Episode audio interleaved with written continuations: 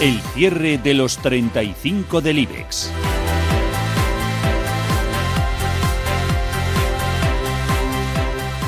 Acciona ha terminado hoy en los 92 euros y medio tras eh, recortar un 0,32%. Acerignos finaliza justo por debajo de los 7 euros en 6,92 con una caída superior al punto porcentual. ACS ha retrocedido casi un 4% hasta los 18 euros con 61 céntimos y AENA termina en 116,10 con pérdidas del 2,68%. Buenos registros en el sector farma. Almiral gana un 1,36, 9 euros con 70. En negativo, abajo un 1%. Amadeus, 47,11. Subidas cercanas al 2% en ArcelorMittal. Termina la acerera en 11 euros con 59 céntimos. Cae más de un 4. Sabadell hasta los 28 céntimos. Bankia ha sido el peor valor del IBEX 35 con una caída de 5,24% hasta un euro con 17 céntimos. Bank Inter con números rojos del 2,3% finaliza en 3 euros con 59 céntimos. BBVA, sin embargo, consigue esquivar los números rojos con un repunto del 0,2% hasta 2 euros con 37 céntimos y CaixaBank tras retroceder más de un 4% cierra en un euro con 74 céntimos. Subidas del 2% en Celnex, 53,08. Pierde un 1,9% CIA Automotive, 15 euros con 83. Arrancará el viernes en Agas en 19 euros con 89. Hoy se ha anotado un 1,02%, medio puntito para Endesa en los 22,95. 20 euros y medio ha sido el precio de cierre para Ferrovial tras dejarse un 1,2%. Grifols termina en 24,40. Aquí el recorte ha sido el 0,7%. Iberdrola hoy recupera un 1,76%. Ha cerrado en 10 euros con 69 céntimos e Inditex lo hacen 24,30 con una subida superior a los dos puntos porcentuales. Indra se deja un 1%, 6 euros con 0,1. Colonial en los 7 euros con 20, arriba un 2%.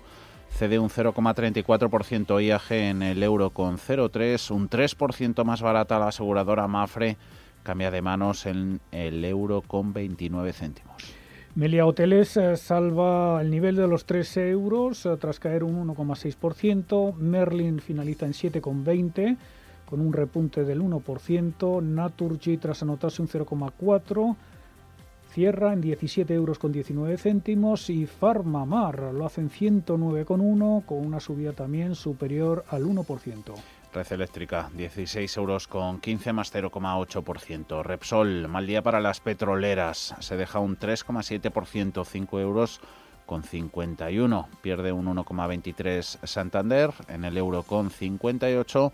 Siemens Gamesa entre las mejores. La mayor subida dentro del IBEX, 24,39 más 5,6%. Abajo Telefónica, un 1,8%, 2,88 euros. Con 88. Terminamos con Viscofan el IBEX, 57,05 al alza un 0,26%. Y dentro del mercado continuo español, las mayores eh, pérdidas han ido a parar a Urbas, caídas del 9%, hasta 0,020. Audas eh, termina en 1 euro con 77 céntimos tras caer un 6,7%. Ecensis también con caídas superiores al 6% ha finalizado en 0,22 euros. Y en el lado de las subidas en el continuo, Reno de Medici se aupa casi un 8%, 0 euros con 97. Siemens Gamesa, ya lo hemos dicho, más 5,6. Solaria carburan las renovables en 17,02 más 5,3%. SACIR recuperación también en el valor más 5,2 en el euro con 60.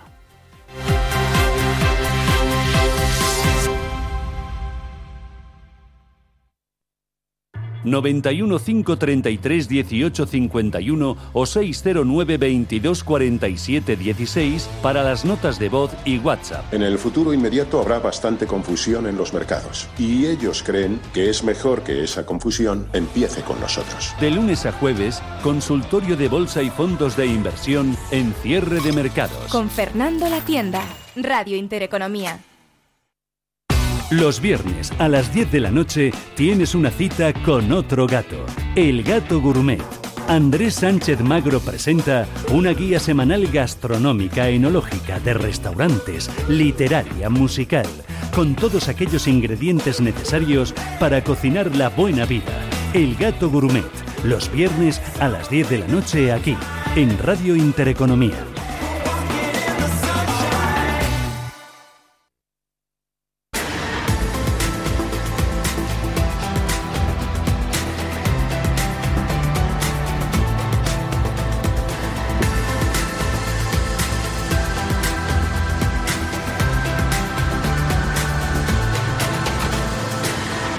Las 6 y 13 minutos de la tarde vamos a tomarle ahora el pulso a otro activo al que no hay que perderle ni un solo día la pista, al oro.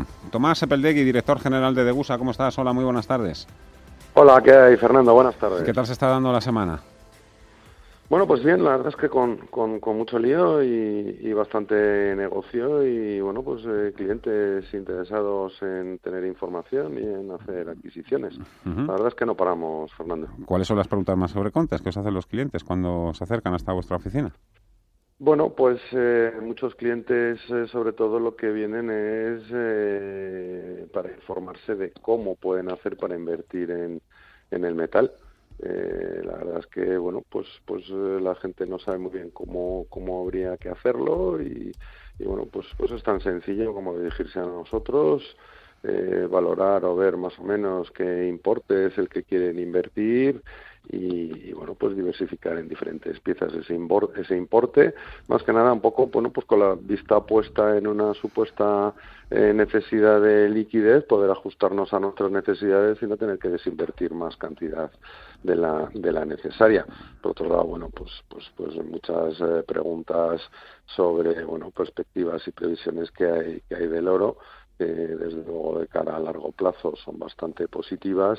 Y bueno pues hay también bastante incertidumbre con eh, sobre todo estos mensajes que están eh, lanzando los grandes eh, bancos y, bancos privados de recomendación a sus clientes en cuanto a recurrir al oro para intentar sobrepasar esta temporada que se augura un tanto volátil y sobre todo en especial de cara a las elecciones americanas.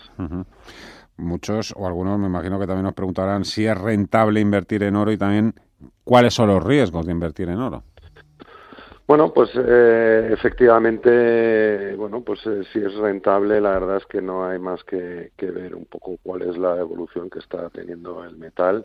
Eh, realmente este año, bueno, pues la revalorización que ha, que ha venido teniendo, pues es bastante, bastante buena y, bueno, pues, pues mm, bastante envidiable por muchos otros eh, eh, índices y activos, ¿no?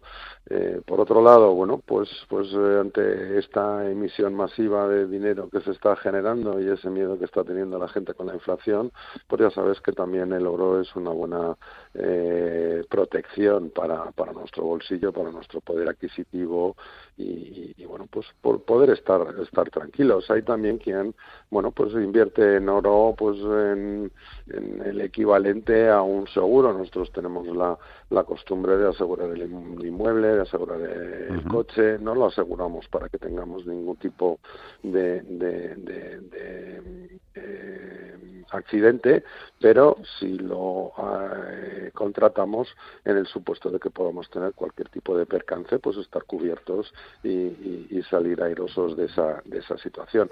Bueno, pues el, el oro, la inversión en oro y sobre todo en oro físico al final, bueno, no deja de poder verse como un seguro que pueda cubrir los riesgos que corremos con nuestras otras, con nuestras otras inversiones cuestión aparte de la enorme liquidez que tiene y la capacidad que tenemos de hacerlo efectivo en cualquier momento de una forma bastante rápida, ágil. eh, Tomás, ¿cómo se establece el precio de referencia? Es decir, yo quiero acercarme a vuestra oficina, o dicho de otra forma, ¿qué precio es el que se paga a la hora de comprar el oro físico? El que vemos en la pantallita, este día está a, a tal precio, la onza, y ese es el precio... Pues, Vamos a ver, eh, Fernando, tienes que tener presente que lo que vemos en las pantallas de cotización, pues pasa un poco igual que como cuando vas al banco a comprar dólares, ¿no? Al final, eh, el, índice de referencia lo que nos marca es la media entre los precios de compra y de venta, pero eso es del oro pues podemos decir, intangible, ¿no? Porque quien tiene un lingote su mano o quien tiene una moneda de oro en su mano lo que tiene es un producto que ha tenido que tener un trabajo una industrial y una elaboración también con lo cual es un producto que lleva ya un trabajo y como consecuencia lleva un pequeño coste añadido más los eh, costes que conlleva pues el poder comercializarlo y el que pueda llegar a las manos de los de los clientes. Con lo que siempre va a tener un precio pues eh, ligeramente por encima del precio de cotización que es el que tomamos siempre como referencia y que nosotros bueno pues vamos actualizando nuestros precios según se va moviendo el precio en el mercado es importante también invertir siempre con seguridad el oro no es un activo que esté regulado, como por ejemplo si puede ser la bolsa, no está sometido a la regulación o a la supervisión de los bancos centrales o de los diferentes gobiernos. Eh, ¿Cómo podemos invertir en oro con una plena garantía, con el máximo nivel de confianza y seguridad? Pues mira, la mayor seguridad o la mayor garantía que te puede que puede tener un inversor que quiera invertir en oro físico, bueno, pues es dirigirse a empresas acreditadas. Eh, como es el caso de, de, nosotros somos una empresa eh, acreditada eh, en la, pues por ejemplo, somos un, miembros de la, de la LBMA, que es la London eh, Bullion Market Association es la mayor eh, asociación de fabricantes y comercializadores de, oro de inversión, es quien marca el patrón del, del Good Delivery, que ya lo habrás oído en alguna ocasión, que al final es la estandarización de esos grandes lingotes que vemos en las bóvedas de los, de los bancos centrales o de, las eh, grandes entidades financieras, y es quien acredita a las refinerías que pueden hacer esos lingotes que a su vez son las refinerías que fabrican el resto de lingotes que se comercializan en el mercado estando dentro de bueno pues eh, ese circuito pues siempre, vas a tener la, la, seguridad y la y la confianza de que estás en, en, digamos en un proceso de distribución cerrado donde no hay terceras personas o terceras entidades que puedan que puedan alterar esa esa cadena cadena de custodia con, con las piezas no eh, por ponerte un ejemplo de quién puede ser de uso dentro de lo que es el comercio del oro a nivel a nivel eh, europeo sobre todo y usando el símil de los coches pues podemos decir que Degusa es un concesionario, un concesionario oficial. Hay muchas otras alternativas donde podemos comprar oro de inversión pero no dejarían de ser bueno pues eh, concesionarios, o sea, no concesionarios, sino serían, bueno, pues, pues sí, concesionarios multimarca, pero no, no venderían, no sería una marca, no venderán su marca, sino venderán marcas de otros, de otros fabricantes y donde, en cierta medida, bueno, pues esa, esa trazabilidad que puede tener las piezas, pues eh, siempre van a intervenir más personas por el camino. El oro está subiendo en la jornada de hoy un 1%, 1.914 dólares por onza. En los últimos cinco días ha revalorizado algo más de un 2% en el último trimestre un 7, en el año un 25 y en 12 meses un 26. Tomás Epeldegui, director general de Degusa. Muchas gracias. Mucho éxito. Muchas gracias a ti, Fernando. Un fuerte abrazo. Hasta la próxima. 91 533 1851.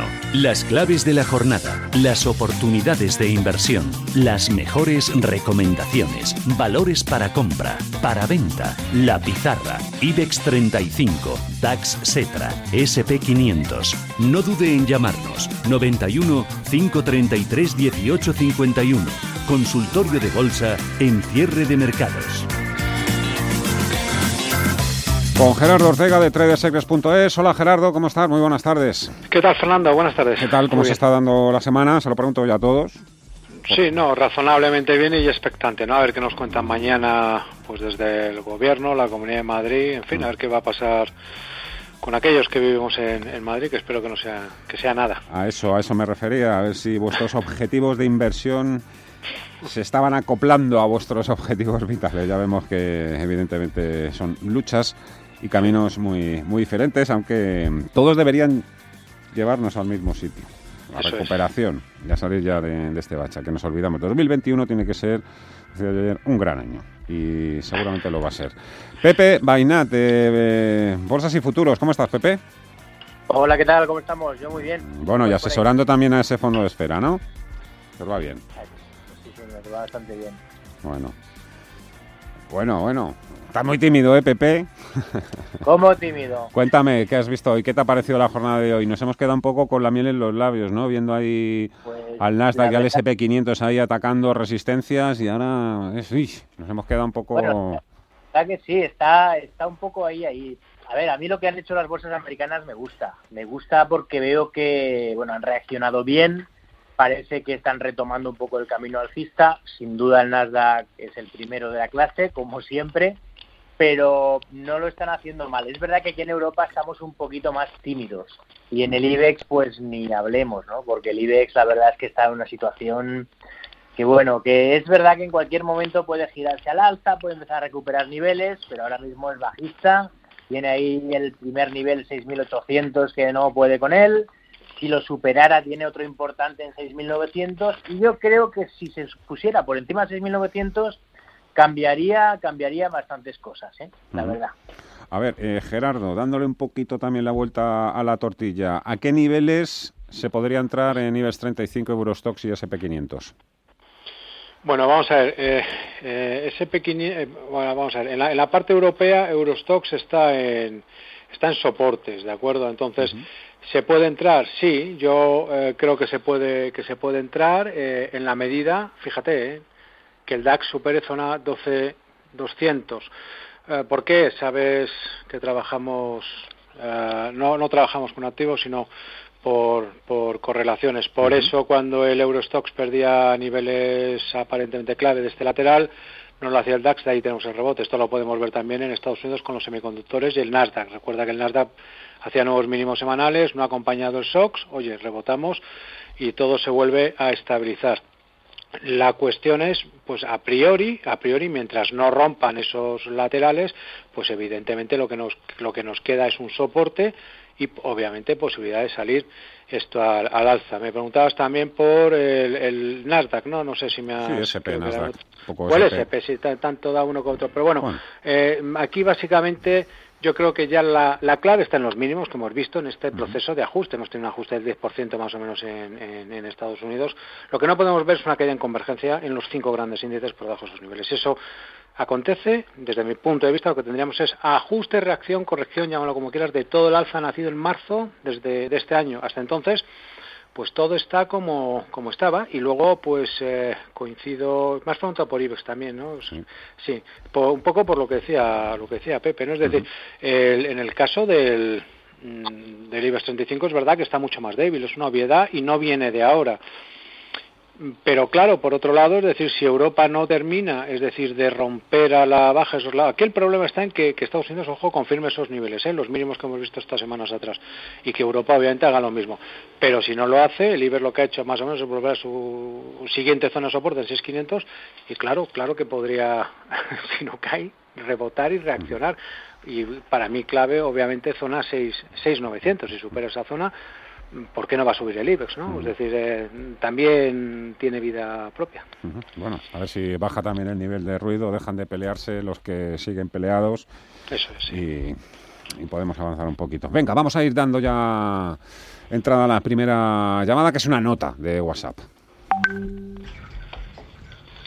Hola, buenas tardes. Eh, quería preguntarle a los analistas sobre el Banco Santander. Eh, compré hace unos meses a dos euros y no sé qué hacer. Si aguantar y, y a ver qué pasa o deshacer posiciones y amarrar la pasta. ¿Qué me aconsejan? Gracias. Muchísimas gracias, caballero. Gerardo. Sí, Mira, yo aguantar, o sea, llegados a este punto, aguantar, evidentemente. Yo, porque yo creo que con Santander y con todo, vamos. Sí, bueno, no, cuidado, eh, Con cuidado. bueno, Eh, hablo, cuando digo con cosa. todos me refiero a la Sota al Caballo del Rey, eh, a los cinco magníficos. ¿eh? Te he entendido perfectamente lo que has dicho. La cuestión aquí está en que no rompan soportes clave. Y ojo, Santander y BBVA han atacado soportes y los han respetado, por eso ha sido tan importante el cierre mensual de septiembre que no los han batido. Ojo, estamos hablando de soportes de los últimos 20 años. Si yo tengo un cierre por debajo de esos niveles, el problema que, que, tenemos es que necesitamos un cierre al menos semanal y, por supuesto, mensual. Estamos hablando de largo plazo. Lo que no puede llevarse Santander es la zona 1,45, 1,50 euros. Y que no lo haga en convergencia con la zona 2,34. Bueno, como ha marcado por abajo 2,15, eh, pues 2,15 el BBVA. Si eso aconteciere, eh, Fernando, no habría por dónde cogerlo. Entonces, claro que hay que deshacer. Pero llegados a este punto, ojo, estamos en un soporte tan extraordinario que yo quiero pensar que va a pasar, que aquí debiera pasar algo. Espero que positivo. Lo negativo ya nos ha dado Telefónica, que hizo lo propio durante el mes de febrero-marzo y fíjate dónde nos la ha mandado y ya está llegando, ¿eh? ojo a esos niveles 255, 275 y luego Repsol que la tenemos por ahí. Espera, aguanta, aguanta un segundito. Ah, bueno, que antes de hacer Repsol, es que creo que está llamando. Bueno, acaba y ahora doy paso a la llamada que no, creo no, que es simplemente, de simplemente comentar que, que yo estaría de momento aguantando. Lo, lo, que no lo que no quiero ver es un cierre por, por debajo de 1.45, 1.55. Si puede ser, eh, al menos que sea un cierre semanal para asegurarnos y, si ya tiene capacidad de aguante, lo, bueno, pues eh, uno al cierre de la mensual. Sé que es exigible, pero el que se ha metido en este lío es él, no yo. Bueno, eh, luego con Telefónica os pregunto también si, por lo menos mirarla, tenerla apuntada, ¿eh? Claro. antes de dar una oportunidad. Pero Eduardo, hola, buenas tardes. Eh, buenas tardes, enhorabuena por el programa. Gracias, caballero. Eh, Adelante. Era para preguntar al señor analista qué le parece mm, según me aconseje, para entrar en Resort. Para entrar. Porque ha bajado, ha bajado tanto, a ver lo que él me aconseja. Vale, solamente. perfecto. Muchísimas gracias, amigo Eduardo. Venga, un saludo, muchas gracias. Pepe, una Repsol. Bueno, pues A Repsol. 5.51. Madre mía. Y la verdad es que Repsol hoy rompe los mínimos de toda la caída, o sea, los mínimos anuales que marcó en marzo, en toda la caída. Es el primer día que cierra por debajo de esos mínimos. Y eso es un dato un dato importante. Un dato importante, primero porque demuestra una debilidad muy grande. Lo ha hecho con incremento de volumen, ha hecho más de 10 millones de volumen a estos precios y eso de momento no pinta bien. Es verdad que muchas veces cuando se pierde un soporte, hay veces que se gira y lo recupera rápidamente y eso suele ser una buena señal. Y estamos en esa situación de Repsol. No comprar ahora porque está cayendo, vamos, yo desde luego no compraría, pero hoy ha marcado una vela negra muy clara, que ha marcado un máximo en 5.80 y desde ahí ha cerrado a 5.51.2, es decir, todo el día para abajo, para abajo, para abajo. Pero si por una de aquellas se girara al alza y en uno o dos días recuperara la zona de 5.80, podríamos hablar de un fallo bajista. Y cuando se produce un fallo bajista, suele ser una ocasión de compra siempre con un stop por debajo de los mínimos que ha marcado ahora, en la zona de 5.50, por supuesto. Pero es uno de los valores que yo estoy siguiendo, porque luego hay una, bueno, hay unas divergencias alcistas que se, pues, se ven aquí, se ven en Telefónica, en Santander, en BBV, se ven en todos los grandes valores que te dicen no significa que vayan a subir, pero te dicen que estate atento porque cabe la posibilidad de un giro violento al alza. Seguimos, a ver, con WhatsApps. Eh, Molina de Aragón nos pregunta, es para entrar en Daimler y Apple, ¿cuál de las dos está mejor para comprar? Gerardo, Daimler, alemán, Apple, Apple americana. Y luego te pregunta a ti, Pepe, por AMD del Nasdaq, que no, nos pregunta también al otro oyente, Alfredo. Empezamos. A ver, vamos a ver. Sí, no, en, Apple están, están, las dos bien, porque están recuperando posiciones y, y, las sensaciones son obviamente alcistas, especialmente en el caso de, de Apple que está en subida libre. ¿Qué es lo que sucede? Lo que yo le puedo decir es, eh, ¿Tiene figura de vuelta? Sí, porque la tiene también eh, el Nasdaq, lo, hemos visto, se ha, se ha estabilizado todo en Estados Unidos. La cuestión cuál es? Que tiene señal de compra para trading. La cuestión, lo que me exige Apple es ponerme un stop en la zona más o menos de los eh, 100 euros, un poquito por debajo de los 103, perdón, 100 euros, 100 eh, dólares, por, por, debajo de 103 en la zona de 100. Lo que yo sí me gustaría insistir es que si yo eh, entro hoy pensando en que eh, Apple tiene esta figura de vuelta que le estoy comentando, que la tiene en el corto plazo, el stop tiene que ir ahí. Lo que yo no puedo hacer es entrar en base a esta señal de compra para trading que tiene el valor y si pierde 100 tirar de la tendencia de fondo de largo plazo y entonces plantearme que no en los mínimos de marzo, de acuerdo, porque eso es muy recurrente y es una pequeña trampa que solemos muchas veces hacernos los inversores, como como es alcista en el largo plazo aguanto.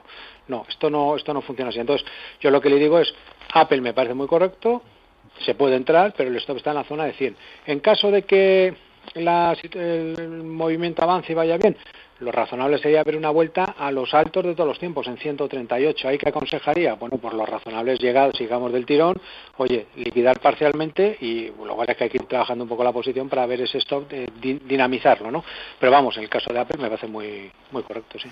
Seguimos con Alfredo y contigo, Pepe. Me gustaría hacer una consulta acerca de MD del Nasdaq. Dice Alfredo, ¿tiene buen punto de entrada en este momento? ¿Qué recorrido le ven? Bueno, AMD es un valor de los fuertes fuertes, sin duda. Es uno de los que ha tirado del Nasdaq con una fortaleza impresionante y que cada vez que tiene un recorte, un recorte más o menos significativo, pues entrando al final se destaca rentabilidad. Es cierto que ahora ha tenido una tenía un soporte en la zona de 76,20, lo perdió y lo recuperó rápidamente y ahí hizo pues eso, una especie de fallo bajista se ha puesto a subir muy fuerte, de hecho desde 73-85 ha subido pues hasta donde está hoy, por encima de 83, o sea, pues casi 10 dólares así del tirón en cuestión de, cinco sesiones bursátiles y lo normal es que ahora tenga pues un pequeñito descanso. Se puede, se puede entrar, por supuesto, porque es un valor alcista. Lo que yo no recomiendo es entrar después de cinco días de subidas consecutivas. Es decir, yo esperaría que tuviera un par de días de descanso mm. y ahí se puede entrar perfectamente. Pero ojo, todos estos valores que son tan alcistas y lo están haciendo tan bien, cualquier día pueden dejar de hacerlo también, por lo que el stop de protección para mí es vital en todos estos valores. En el caso de AMD, el stop estaría por debajo de 73.85, es decir, en la zona de 73.80 yo pondría el stop siempre. Seguimos llamada Juanjo, buenas tardes. Hola, ¿qué tal? Buenas tardes. Buenas tardes, amigo. Muchas gracias por llamar. que quería hacer eh, un par de preguntas. Eh, una sobre Nicola, el ticket NKLA, eh, que cotiza en el Nasdaq, que cayó bastante por la, la, salida del, del, eh, del fundador y tal, y bueno, un fondo bajista que se puso en bajista durante unos días. A decir cosas feas, ¿no? De Nicola, sí. ahora veo, ahora veo que, vuelve a subir otra vez, ¿no? Está, está subiendo con fuerza y los precios objetivos de los fundamentales de los más altos. Quería hacer un poco la opinión. Y luego de la bolsa española, por favor, Urbas. Eh, un poco que ha cambiado también un poco el modelo de negocio y un poco a ver qué opinan, un poco desde, el punto de vista técnico. ¿eh? Muchísimas gracias. ¿eh? Muchísimas gracias a ti, Juanjo Urbas. Además, es una cuestión que se viene repitiendo día a día y hoy también no, no faltan ¿eh? Los, la gente que pregunta por Urbas en WhatsApp. Como son dos empresas que la verdad que no es fácil cogerle el truquillo, me imagino. Vamos a hacer una breve pausa y enseguida nos ponemos. Gerardo, Urbas o Nicola, ¿con cuál te quedas? Pues con Urbas. Venga, hecho. Hacemos la pausa. Venga, hasta ahora. Chao.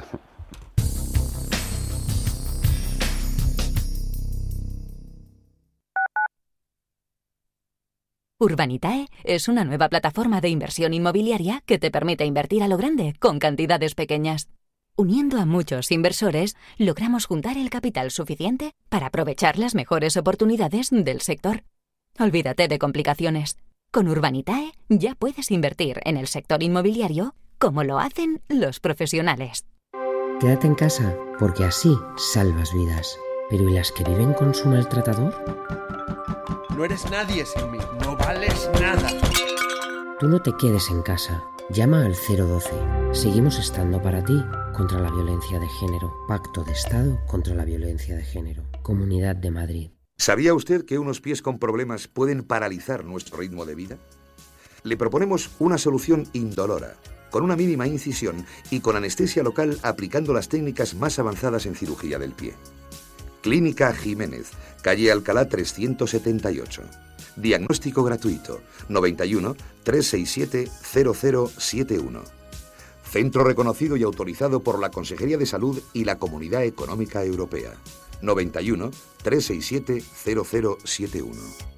Volvemos con más ganas e ilusión que nunca. En Restaurante Al Paseo hemos adoptado todas las medidas necesarias para la seguridad y comodidad de nuestros clientes. No esperes más y ven a disfrutar de nuestra carta veraniega en nuestra maravillosa terraza o en nuestra zona interior reservando en el 91 457 6103 o en restaurantealpaseo.com.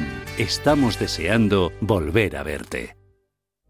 95.1 de frecuencia modulada. Capital Intereconomía, cierre de mercados, a media sesión, visión global, Radio Intereconomía, en su dial 95.1.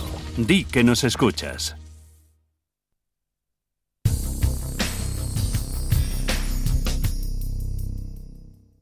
Si inviertes en bolsa, noticiasdebolsa.es será tu web. En ella encontrarás toda la información bursátil gratis con interesantes artículos de opinión, noticias y análisis técnicos de las empresas cotizadas, cuentas trimestrales y avisos de la CNMV. Todo ello sin registros y actualizado diariamente. Noticiasdebolsa.es, tu web de información bursátil.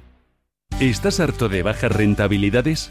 ¿No quieres seguir pagando altas comisiones? Traspasa tus fondos de inversión a Finicens y podrás obtener una mayor rentabilidad. Más información en el 910-483-004 y en finicens.com. Finicens, especialistas en inversión pasiva. El consultorio de cierre de mercados. Ya estamos de vuelta, nos volvemos a poner en marcha hoy en el consultorio de bolsa con Gerardo Ortega, tradersecrets.es, con Pepe Bainat de Bolsas y Futuros. Eh, eh, Gerardo Urbas, venga. Sí, bueno, vamos a ver. Eh, no, no me extraña que ya me esté llamando la atención porque en 12 días ha subido un 300 y pico por ciento. y nos dejamos seducir por ese, esa, esa ganancia rápida. ¿no? Yo Aquí el tema es muy sencillo, es decir, si yo quiero estar en el título, tengo que estar dispuesto a asumir una, un, un, riesgo absolutamente extraordinario, porque las ganancias pueden ser extraordinarias, es decir, esto no, no da mucho más de sí. La cuestión es, yo estoy dispuesto a ponerme un stop en la zona 0,0133, que está, pues si lo puedo hacer, adelante. Si no, pues mm, eh, vamos a tener un serio problema. Alguien me podrá decir, bueno, el título, a priori, desde un punto de vista técnico, tiene una formación de doble suelo que le podría llevar todavía bastante más arriba, que he calculado ahora precios de cierre de la sesión de hoy, cerca de un, entre un 85 y un 100%. Yo no discuto eso, porque técnicamente es así. Lo que yo digo es que para atacar esa posición, para poder hacer que sea una realidad, necesito poder ponerme un stop. Y el problema es que ese stop está muy lejos. Ese es todo el problema, que tiene una recuperación extraordinaria, que el aspecto es muy alcista, que tal y cual. Sí, sí, yo no lo discuto. El problema, insisto, es de stop. Y yo no soy capaz de darle otro stop. Bueno podría darle uno más más cercano pero te, pero te digo que se lo van a saltar vista la volatilidad. Y esto es ya más o menos la zona 0,0186 que no caiga por dada la estrechez de este título que estrechez que cotiza eh, a, dos céntimos por acción tú puedes ponerte una orden un stop de, de venta pero también es muy posible que no encuentren esa contrapartida, que nadie te quiera comprar a ti esas acciones, en, un valor tan poco líquido y tan estrecho, digo. ¿eh? Ah, bueno, yo no he estado viendo la, la liquidez del título. no, pero pregunto, ¿eh? Pregunto ah, no, no, si esas cosas suceden, quiero decir. Sí, pero yo quiero pensar, o sea, yo este título ni lo ni lo sigo, pero quiero decir, no no he visto lo que son las, las, las posiciones. El problema es que el stock que yo me lo puedo poner lo puedo limitar también a un precio.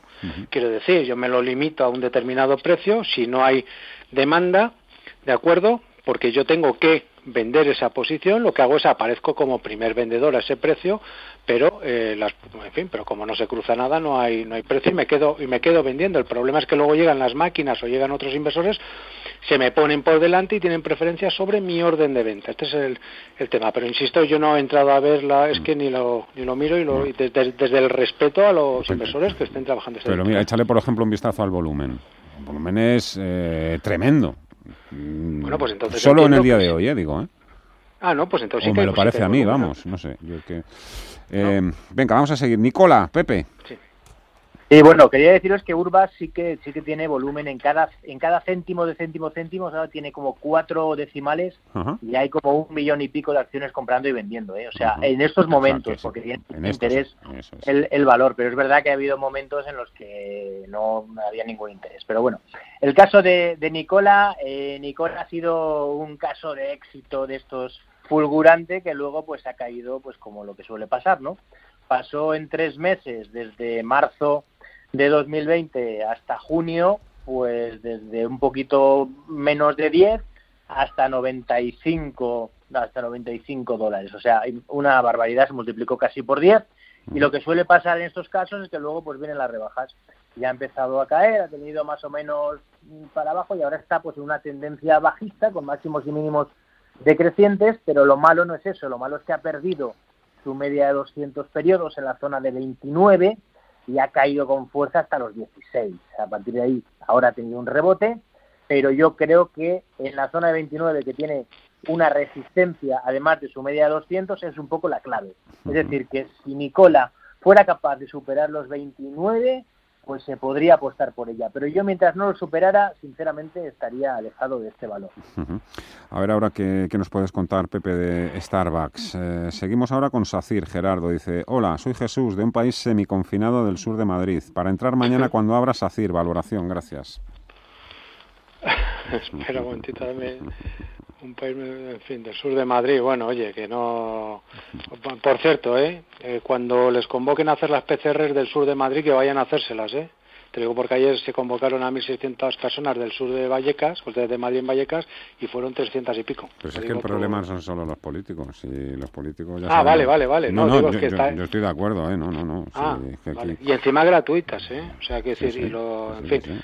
Eh, bueno, vamos a ver, en el caso de... Eh, Miedo a perder el trabajo también, Gerardo. Si es que hay mucho de ¿Tú te crees que vas a perder el trabajo? Yo creo que hay mucho de eso, yo creo que sí. Hay mucha gente que trabaja en B, en Puente. Mira, Gerardo. Por irte un día a hacer una PCR. No, que no, pero te digo que como es positivo, digo que hay mucha ah, gente que se siente, está acongojada por dar positivo. Tú imagínate que trabajas en B, eres un repartidor, trabajas para este, para el otro, ah, haciendo trapicheos. Claro, entonces estamos hablando de otros problemas. Claro, claro, claro, claro, claro, claro, claro, Entonces hablemos claro, que como tú estás haciendo, claro. A ver si dedicáis un día un, día, un tema esto. Pero estás, no, no, es que es así, es que el problema es, que si, si tú dices esto quedas, estás aquí acusando y señalando, no se sabe muy bien qué. Pero es evidente lo que estás diciendo porque todos lo sabemos. Bueno, dicho esto, hoy tiene vela de vuelta al alza, tiene una vela blanca después de una caída muy importante, un gran gap a la baja. ¿De acuerdo? Y además por todas las noticias que hemos tenido, esta, esta caída sí es importantísima.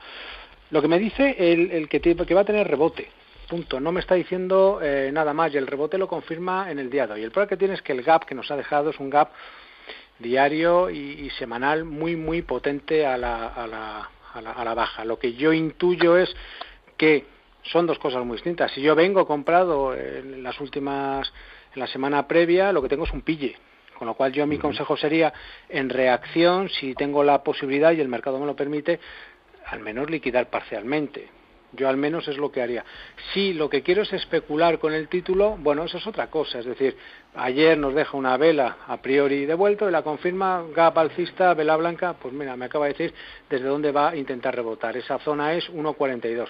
Bueno, yo me quedaría con el gap de hoy, bueno, pues intentar avanzar un poquito más. En principio, pues algo especulativo creo que sí se puede hacer. Pensar en plazos más amplios con lo que nos ha dejado con esa vela eh, semanal eh, tan fuerte con ese gap, a mí se me antoja muy difícil, entre otras cosas porque si yo cojo el gráfico de largo plazo desde 2012, Fernando es todo un enorme lateral donde el título sencillamente no avanza, mm. se, está moviendo en rango y cada vez que llego por la parte de arriba vuelvo a caer, pero vamos, no tiene mayor interés. Oye Pepe, tú también si quieres opinar también sobre lo que está sucediendo, por supuesto, en Madrid y otras ciudades, adelante. Yo solo quería también hacer otro comentario ¿eh? y así podemos ir hablando de acciones si queréis y también de lo que ahora mismo nos pide el cuerpo, que es a todos gritar y salir, y salir pitando. Tú has dicho eso de Puente de Vallecas y es, es muy cierto. Mm, nosotros trabajamos aquí en la calle Velázquez, al lado de Serrano. Es un barrio, eh, bueno, eh, con un alto nivel socioeconómico. Yo sigo viendo a mucha gente también en las terrazas desayunando y comiendo sin mascarillas y sin nada, ¿eh? Que yo entiendo. No, es que claro, es que yo voy a la terraza y si me tengo que comer una tapa, me tengo que quitar la mascarilla. Bueno, pues te la quitas, te la vuelves a poner, pero no te tires una hora entera. Eso es, sí. Te lo digo de verdad. es que somos todos, o sea, Todos, no, no, todos, todos. Es que, hay mucho de. Claro, pero es que es mucho más sencillo señalar a los políticos. No seré yo el que los defienda, por el amor de Dios. pero, vamos, los políticos me pasan ahora mismo como el tonto de la clase. ¿eh? Al final tú le señales y, y, como podemos dar bofetadas a izquierda y a derecha, pues ya ves. Es eso, es que los políticos en otros países no son más listos que los españoles, no son más Pero listos. Pero lo que tú ves lo vemos todos, ¿eh, claro sí, sí, sí, pues, En el sur y en el norte. Pepe, Starbucks. Bueno, bien, veo. Yo lo que pasa es que no estoy en Madrid, por eso como estoy mm. en Castellón y resulta que la Comunidad Valenciana, por suerte, tenemos una menor incidencia, pues estamos aquí un poquito más, más tranquilos, pero la verdad es que sí que está la cosa complicada. Bueno, el tema de Starbucks, eh, a mí Starbucks es una empresa que me, que me gusta evidentemente como empresa porque es a nivel mundial es una barbaridad de empresa, muy buena. Y, y lo que tiene ahora es que después de la enorme caída que tuvo, eh, después de la pandemia, pues se ha recuperado muy bien, ha hecho una vuelta muy buena, hizo un primer movimiento hasta la zona de 82.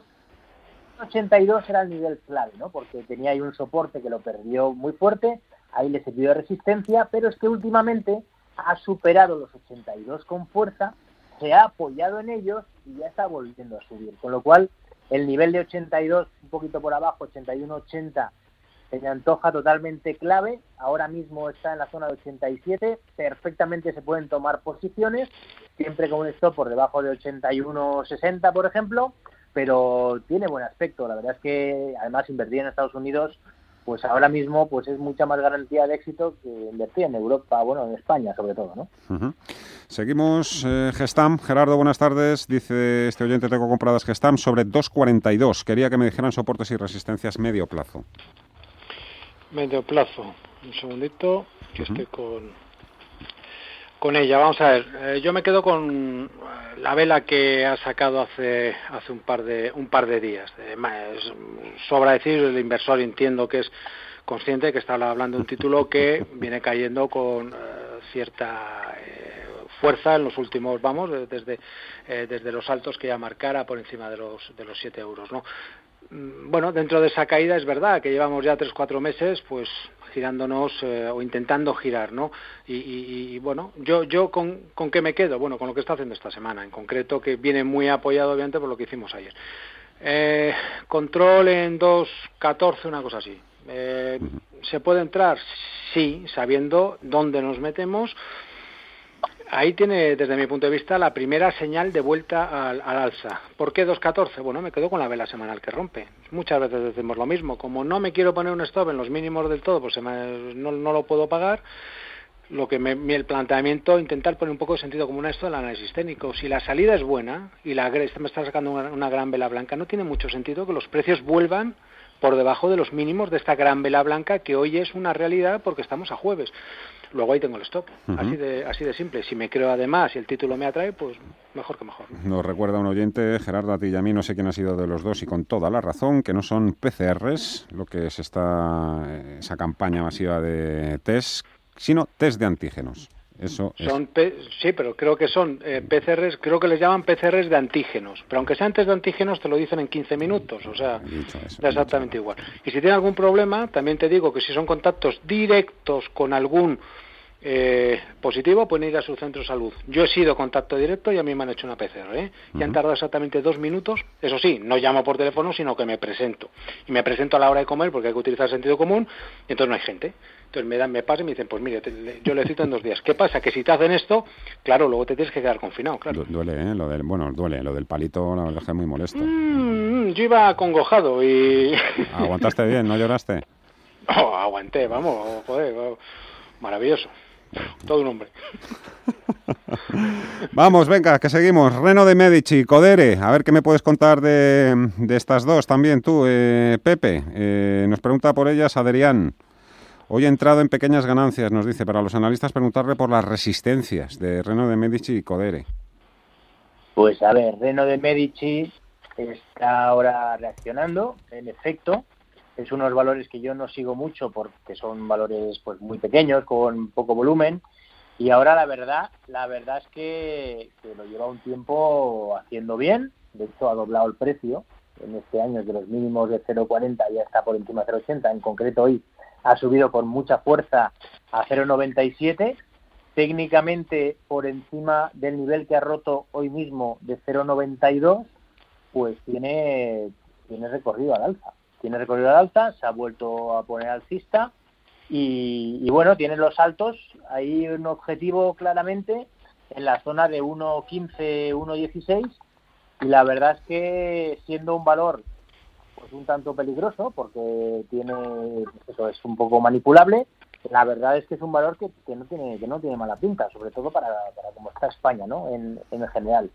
Y luego Codere, pues también está, está subiendo, pero ahí, ahí yo iría con un poquito más de cuidado, porque Codere todavía ha tenido ahora dos días de subida, bueno, ayer subió con fuerza, hoy ha subido con fuerza y ha acabado casi en los mínimos, lo cual es un rechazo justo llegando a la media 200, que no, que no, que no pinta demasiado bien.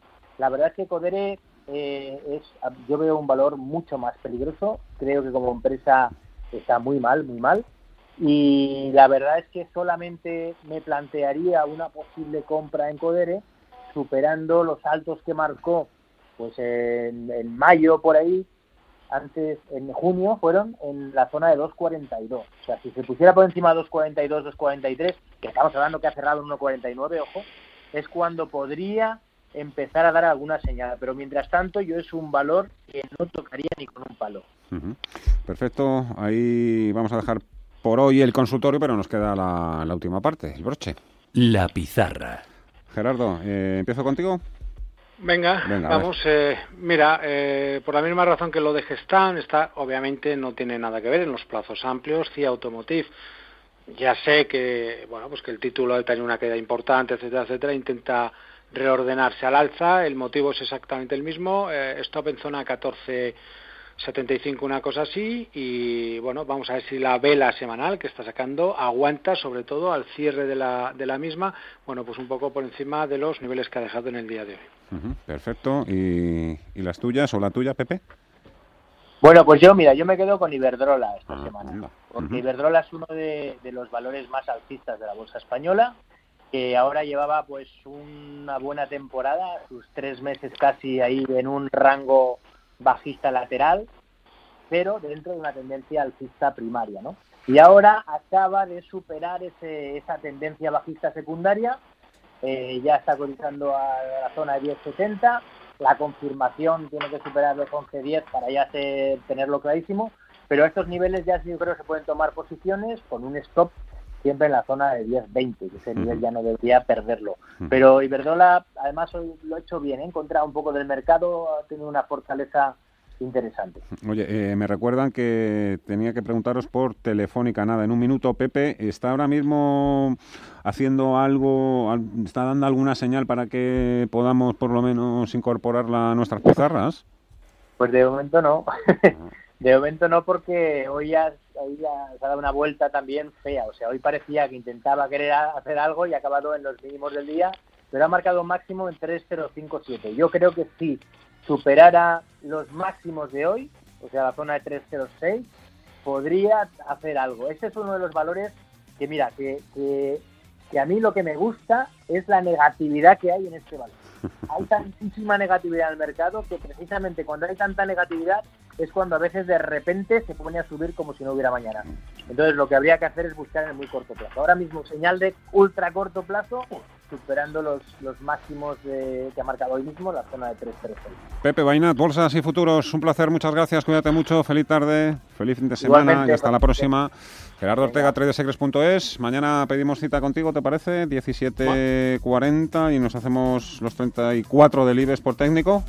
A ver cuántos hacemos. Eh. Vamos, haremos como unos 20 que solemos hacer todas las semanas. Repasamos los 35, pero vemos 20. Que por cierto, nunca te lo digo en público y lo voy a decir. Muchísimas gracias por ese análisis porque la verdad es que los podcasts funcionan muy bien, ¿eh? se, lo, se lo baja muchísima gente. Así, ah, pues encantadísimo. de verdad. Muchas gracias, cuídate mucho, Gerardo. Un abrazo. Un abrazo Adiós.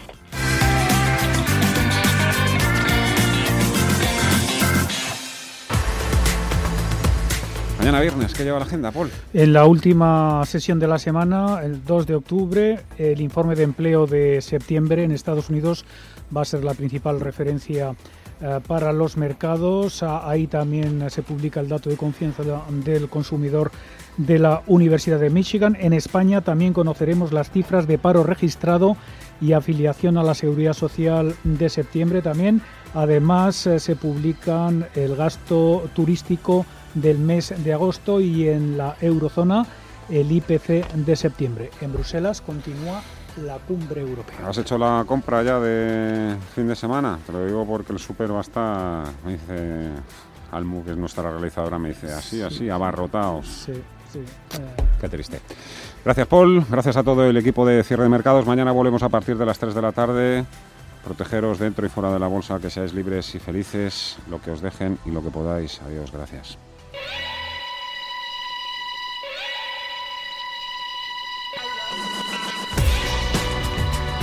Los mejores expertos.